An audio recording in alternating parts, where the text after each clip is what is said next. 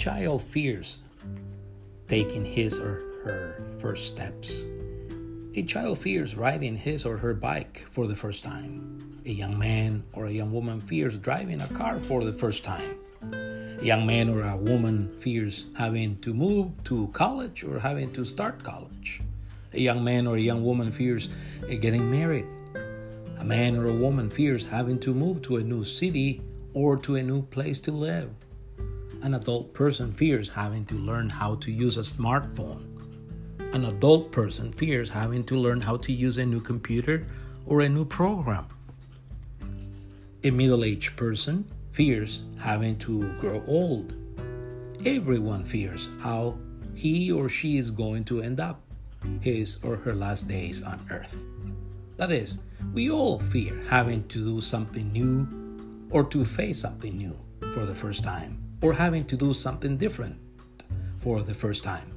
So it is useful to ponder upon the command which God gives to the children of Israel, to the new generation of Israelites who had the responsibility to take possession of the promised land after being born and growing up in the desert. Deuteronomy 121 says, and this is the New King James Version Look, the Lord your God has set the land before you. Go up and possess it, as the Lord God of your father has spoken to you. Do not fear or be discouraged. This is Moses speaking to the children of Israel, by the way. Let me read it again. Look, the Lord your God has set the land before you. Go up and possess it, as the Lord God of your father has spoken to you. Do not fear or be discouraged. This is the New Living Translation. Look, he has placed the land in front of you. Go and occupy it, as the Lord, the God of, of your ancestors, has promised you. Do not be afraid. Don't be discouraged. Let me read it again. Look, he has placed the land in front of you. Go and occupy it, as the Lord, the God of your ancestors, has promised you. Don't be afraid. Don't be discouraged. Let me mention to you the context of this text. As we have read it, it is found in the book of Deuteronomy, book which describes how Moses encourages and at the same time challenges the generation of the children of Israel, which was born in the desert, to conquer the promised land, to obey God, and to be loyal to Him, who had delivered them from bondage in Egypt. Indeed, Moses challenges them after recounting to them how God had positioned them in a place from where they could accomplish such an objective. Let me say this again. Moses challenges the children of Israel after recounting to them how God had positioned them in a place from where they could accomplish such an objective. God commanded Moses to charge Joshua to take the task of leading his people to the promised land. It's important to point out that the book of Deuteronomy has three parts. From chapter 1, verse 1 to 4, verse 43, Moses reminds them what God has done on their behalf. From chapter 4 to chapter 26, verse 20, uh, 19, Moses tells the Israelites what God expected from them. In 3, from chapter 27, verse 1 through 34, 12, he declares to them what God will do to them. As you can tell, the verse, like I said before, the verse that we have read before, it is found in such a context. Therefore, Moses tells the children of Israel to overcome their fear of failing, of stumbling, or assuming that God would not help them to do it. Let me say this again. Moses tells the children of Israel to overcome their fear of failing, of stumbling, or assuming that God would not help them to do it.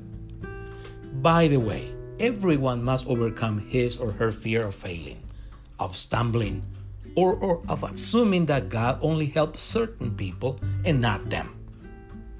We should not forget that everyone must take steps of faith. Children must take steps of faith. Young people must take steps of faith.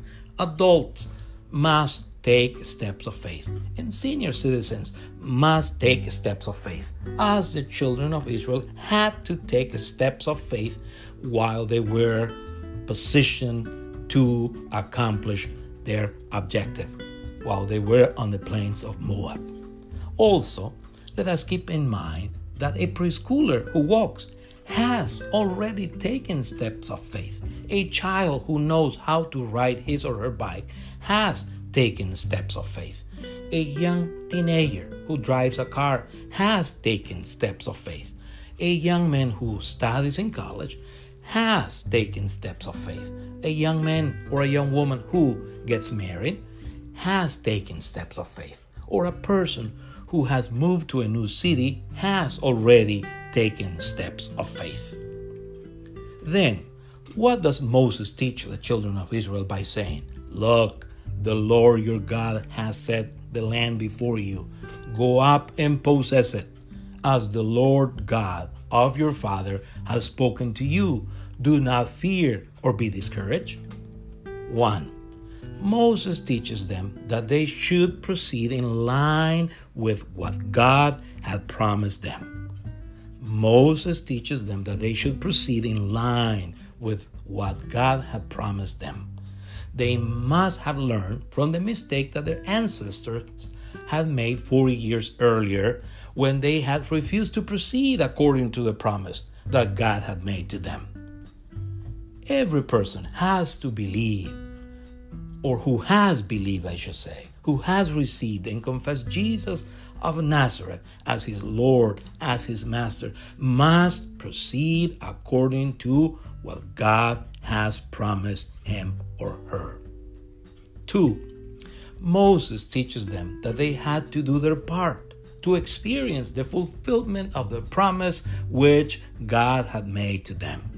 Moses teaches them that they had to do their part to experience the fulfillment of the promise which God had made to them. They had to place themselves under Joshua's commander of the army of Israel, their new leader. Number three, Moses teaches them that they have to overcome their fear and proceed to attain their objective. Moses teaches them that they have to overcome their fear and to proceed to attain their objective.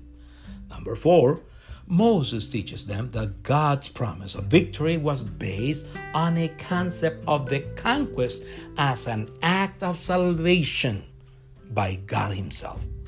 Let me say this Moses teaches them that God's promise of victory was based on a concept of the conquest as an act of salvation by God Himself. Let me ask you have you identified that which God has commanded you to do? If you have done it, are you doing it?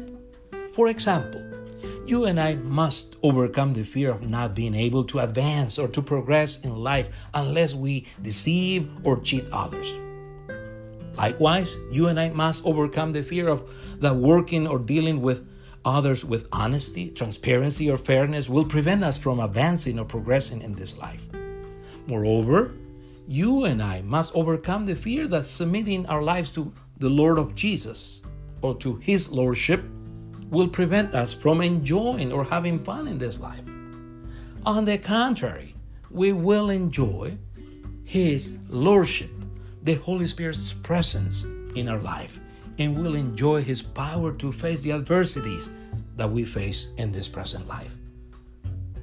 So it is wise to always remember the advice which Jesus gave his disciples in Luke 12 32, which, which says, Do not fear, little flock, for it is your Father's good pleasure to give you the kingdom. Do not fear, little flock for it is your Father's good pleasure to give you the kingdom. God promises to help us. God promises to be with us from beginning to end because He's the Alpha and the Omega. He's the beginning and the end.